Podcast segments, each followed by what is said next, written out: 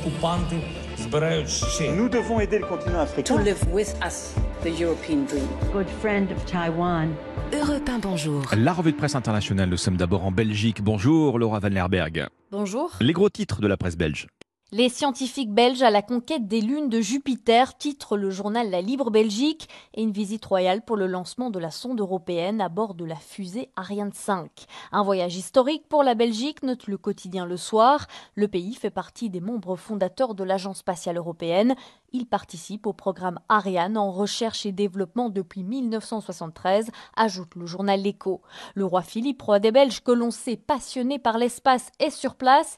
Il découvre le centre spatial de Kourou, une visite exceptionnelle d'un site ultra protégé, précise le journal Le Soir. Mais l'invité surprise est son fils, le prince Gabriel. On le sent attentif, suivant son père partout où il se déplace, commente le journal Sud Info.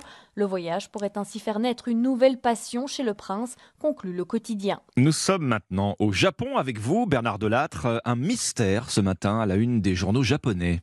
Un hélicoptère de l'armée qui s'est volatilisé non loin de Taïwan. Il a disparu des radars il y a plusieurs jours déjà, mais on ignore toujours pourquoi. Selon l'agence Gigi, ce serait incompréhensible qu'il se soit abîmé en mer.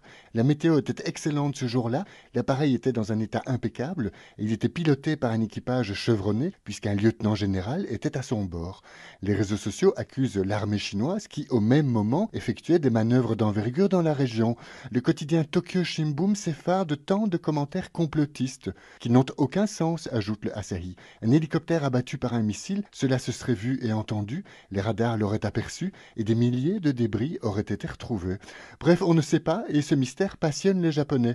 La chaîne Fuji rapporte qu'en ce moment, dans les librairies, il se rue sur les livres consacrés au fameux triangle des Bermudes dans l'Atlantique où bon nombre de bateaux et d'avions auraient disparu. Merci Bernard Delattre, merci à nos correspondants.